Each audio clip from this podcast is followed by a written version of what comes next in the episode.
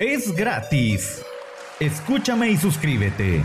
Es gratis. Hola, soy Boris Pernillo, periodista y comunicador social originario de la ciudad de Jutiapa, la bella cuna del sol en el oriente del país de la eterna primavera.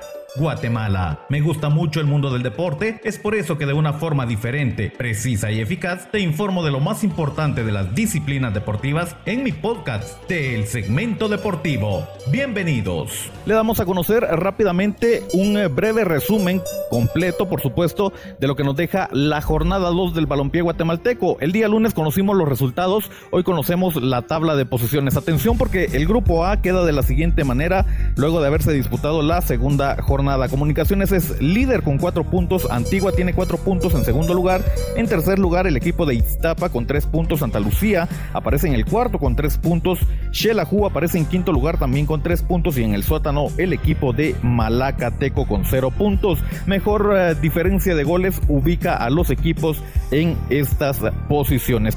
En el grupo B las cosas quedan de la siguiente manera. El equipo de Cobán Imperial es el líder con cuatro puntos. El equipo de Municipal se ubica en segundo lugar con cuatro puntos. El equipo de Achuapa es tercero con tres puntos. Sanarate se ubica en cuarto lugar con dos puntos. Guastatoya tiene un punto y se ubica en quinto lugar.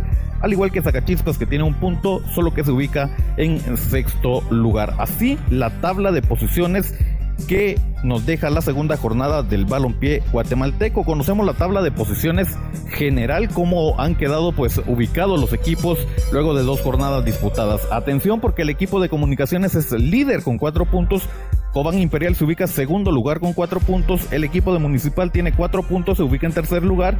En cuarto lugar, el equipo de Antigua con cuatro puntos. En quinto lugar, aparece el Deportivo Achuapa con tres puntos. Itztapa aparece en sexto lugar con tres puntos. Santa Lucía aparece en séptimo lugar con tres puntos.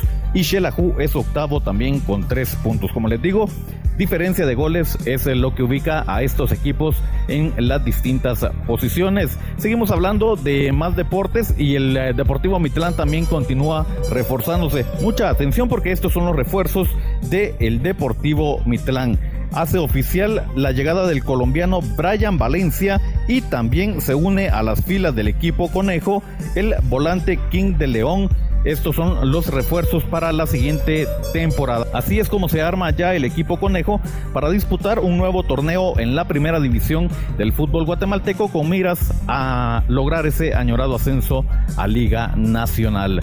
Ahora cambiamos de disciplina deportiva y nos metemos al automovilismo. Fíjese, le cuento el día domingo, pues el piloto juvenil Mateo Yarena pues se finalizó una temporada más del Porsche Mobile One Super Cup que se realizó en Monza, Italia. Yarena compitió en el histórico circuito que organiza la fabricante alemana de automóviles Porsche AG y logró en el cierre de temporada ser el piloto más joven en correr el serial, el más joven en obtener puntos en la clasificación general y el primer latinoamericano en competir en la temporada completa. Monza fue el escenario donde se celebró la octava y última fecha del serial que acompaña a la Fórmula 1.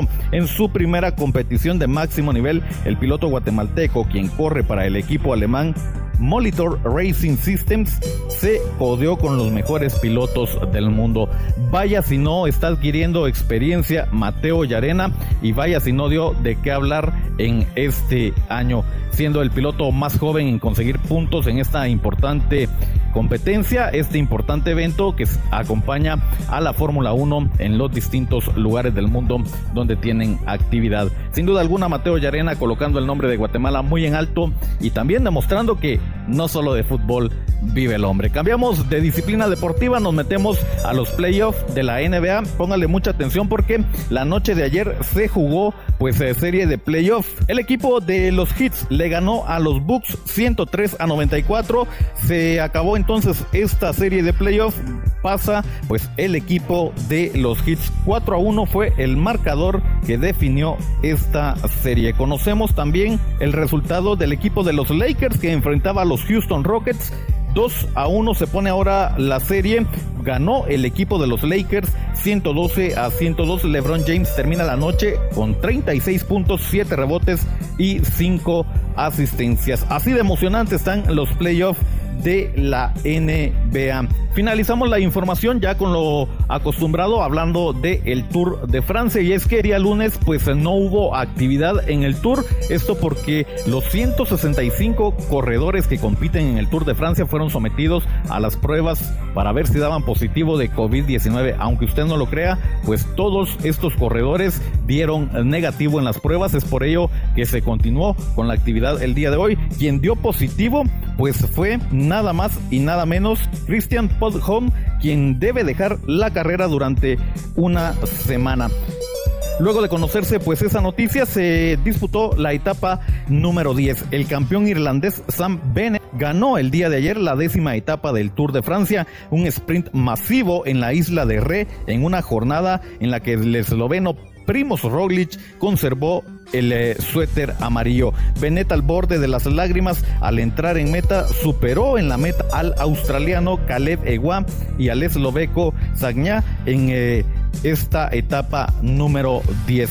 Aquí usted observa el momento del sprint donde Bennett pues consigue este importante triunfo. Luego de este abanico que se forma pues ya cerca de la meta, Bennett logra pues eh, con mucha velocidad rebasar a los demás competidores. Así se vivió entonces el Tour de Francia en su etapa número 10. Muchas gracias por habernos acompañado en el segmento deportivo. Información completamente gratis y actualizada de los deportes. Suscríbete en las distintas plataformas digitales y disfruta de lo más importante del deporte en el segmento deportivo con Boris Pernillo. Hasta la próxima.